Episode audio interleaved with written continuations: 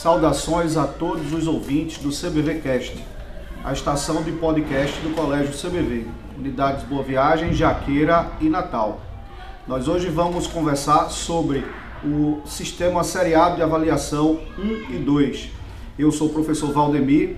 Aqui ao meu lado está um time de feras que vai comentar os principais aspectos acerca da prova, a começar pelo professor Anderson Calé, uma fera da redação que está aqui com a gente e vai nos ajudar a conduzir esse momento. Muito agradecido por ter sido convidado a estar aqui é, com pessoas maravilhosas. Né? Eu, apesar de não ser exatamente da área de história, eu faço parte, de certa forma, da área de, da equipe de história porque eu estou na Olimpíada não é? já há dois anos consecutivos com os colegas aqui. E Gostaria de começar apresentando os nossos companheiros. Graziela Moraes, professora de História formada pela UFPE, não é? E Wellington Stima, não é? graduado em História e Ciências e Ciências Sociais na UFPE. Professor Bruno Neri, mestre em História na Universidade Federal Rural de Pernambuco.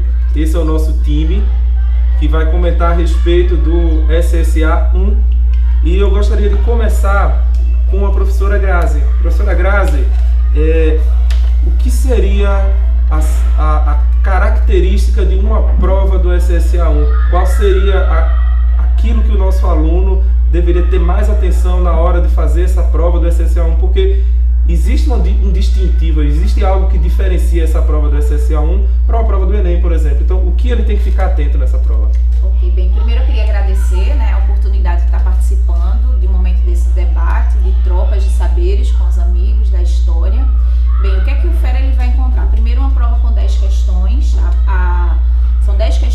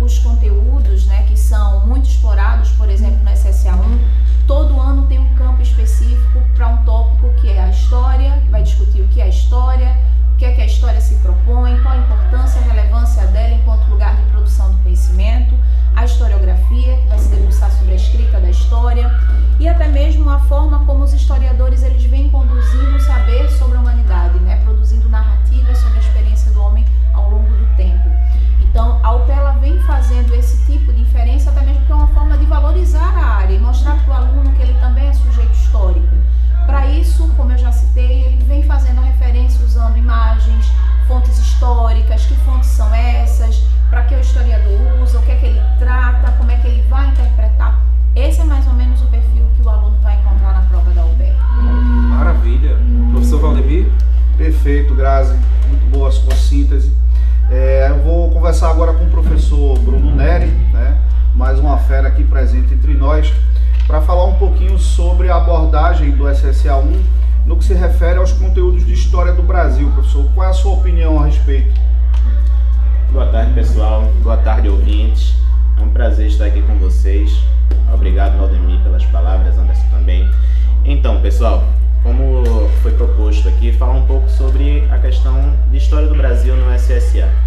Lembrando que o SSA é o sistema seriado da UPE, exatamente pelo ser UPE, Universidade Estadual, a gente tem que ficar atento principalmente nas questões de história do Brasil relacionadas com Pernambuco, ok? Então, dentro do que a gente tem de história do Brasil relacionada a Pernambuco, eu destaco principalmente a gente falar sobre a presença do Brasil, ou melhor, a presença dos holandeses no Brasil, né, que a gente comumente chama de Brasil holandês, ok? E também prestar atenção né, nesse período pré-colonial.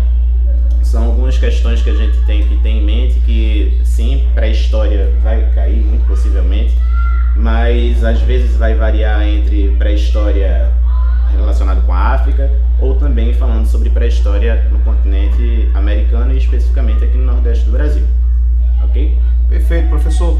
Vale lembrar também a possibilidade de cair alguma coisa sobre a Guerra dos Mascates. É interessante que o Fera fique de olho nisso, certo? A Guerra dos Mascates que simboliza então a emancipação política do Recife para com então a Olinda, né? A Olinda era a capital, o centro urbano é, da capitania de Pernambuco e aos poucos vai perdendo esse status para Recife, ok? Exato, eu só queria destacar mais uma questãozinha. É, como a professora Grazi mencionou, ficar muito atento nas fontes, pessoal. É muito importante, mesmo que a gente, como tem um perfil conteudista de uma certa forma, é, em algum momento pode bater aquele desespero. Esse conteúdo em si eu não estudei, mas vai lá na fonte, né, dá uma lida na fonte de cada questão. Quando eu falo fonte, realmente de onde foi que o texto saiu, de onde foi que a charge saiu isso respira e pode ser que a partir desta fonte, né, você não necessariamente precisa saber do conteúdo em si, mas sabendo interpretar a fonte e também de onde né, ela foi tirada, isso pode ajudar bastante na hora da sua prova. Sensacional, interessante essa observação, porque quando nós estamos trabalhando com nossos alunos, a gente sempre condiciona eles a cercar bem o objeto de estudo que aparece naquela questão. E essa perspectiva de analisar, inclusive, a fonte do documento é extremamente importante. Maravilha estar tá aqui, né, rodeado de tanto conhecimento, mas eu não poderia deixar de também questionar a respeito da abordagem do SSA a respeito de história geral, né, o mundo, né, qual é a abordagem disso, né, desse contexto maior e como o SSA insere nossos, nossos alunos né, para responder essas questões. Fala meu nome, Anderson. O Apresenta aí, Estima, pô. nosso maravilhoso professor. E aí, galera? Camisa linda, Cala a boca, galera. Cabeça. Camisa linda. Bem, é, gente, antes de mais nada, bom dia, boa tarde, boa noite. É... Boa madrugada. Cala a boca, cala a boca, cala a boca. Bem, então é o seguinte, gente, sobre história geral, né? Bruno, Grazi vão me ajudar, Valdemir também, a tecer um pouco de comentários acerca do que vem a cair na prova nessas últimas edições. O que vocês precisam saber, gente, é estar atento ao conteúdo que vai desde antiguidade clássica, que é o que mais cai, né?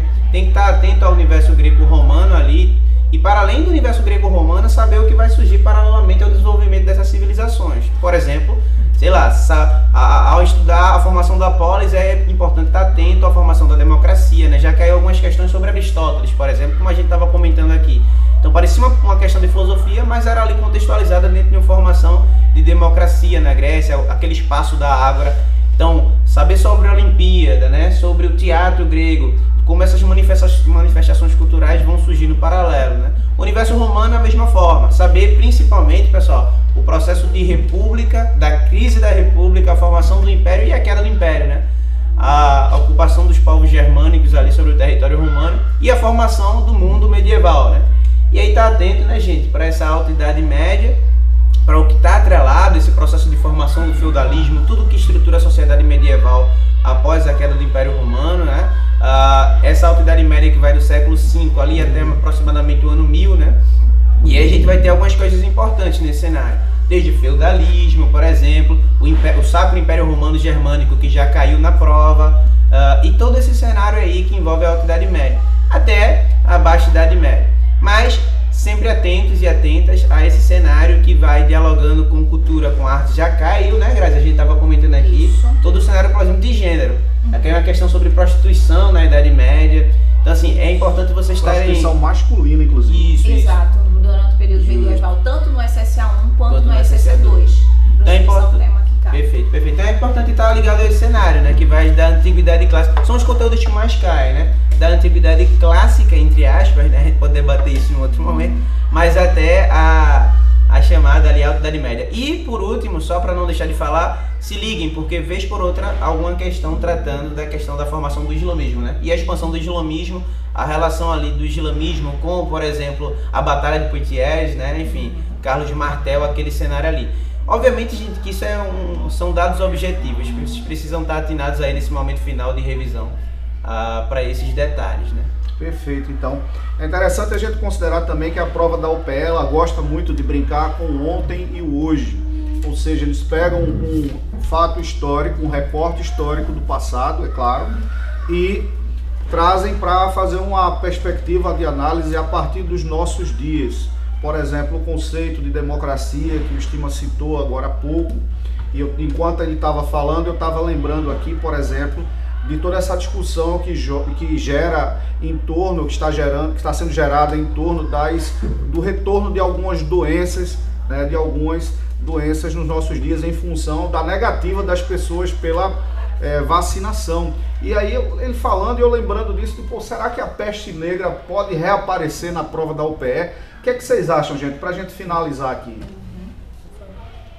Com a palavra a vocês.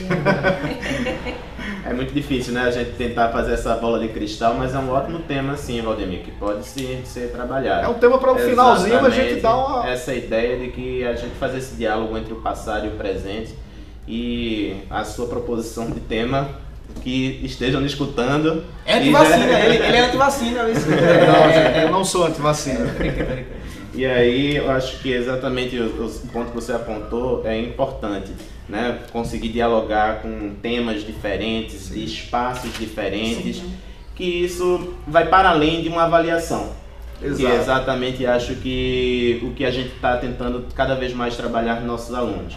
Uma educação para o mundo, que eles consigam exatamente a partir dessas avaliações também conseguir ter esse belo raciocínio que você teve. É, até porque a, a, a questão da, da volta da peste negra dialoga também, da volta não, perdão, da da volta do tema da peste negra para a prova, é, dialoga muito bem com questão de geografia, desenvolvimento humano e por aí vai. Né? Então é interessante agora nesse finalzinho de prova, é, de, de, de, preparação para a prova, o cidadão então é, pensar alguns temas assim, dar uma visitada, dar uma lida, assistir um filme, relaxar, sem uma carga excessiva de estudos para se preservar para a prova. Lembrando que a peste negra tem a ver com o processo também das cruzadas, né?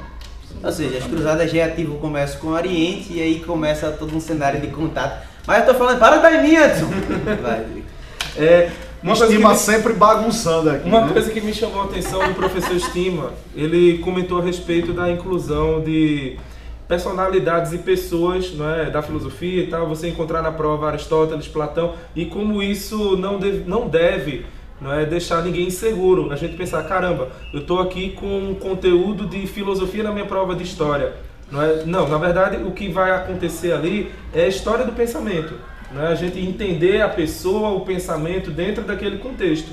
E isso me fez pensar também na parte que me é muito cara, porque eu da parte de linguagem fico pensando na abordagem de literatura, artes, e eu sei que em história existe também uma abordagem da arte também não é muito específica para a história, que é completamente diferente da abordagem de arte em literatura. E eu gostaria que a professora Grazi não é, nos falasse um pouco a respeito disso, para a gente ter essa compreensão, né? Isso é uma coisa que eu acho que é importante, porque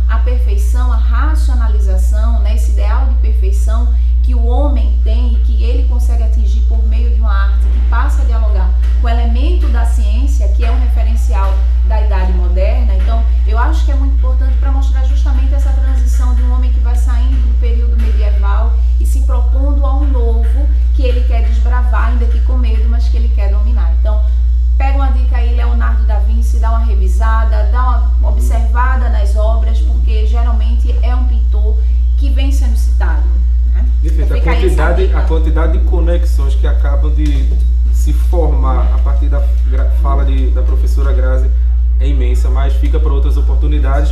Professor, É. professor Bruno Neri ainda tem um apontamento Exato. final para nós. Como o Anderson estava falando, é, cai Aristóteles na tua prova de história e nesse momento não é de desespero, pessoal.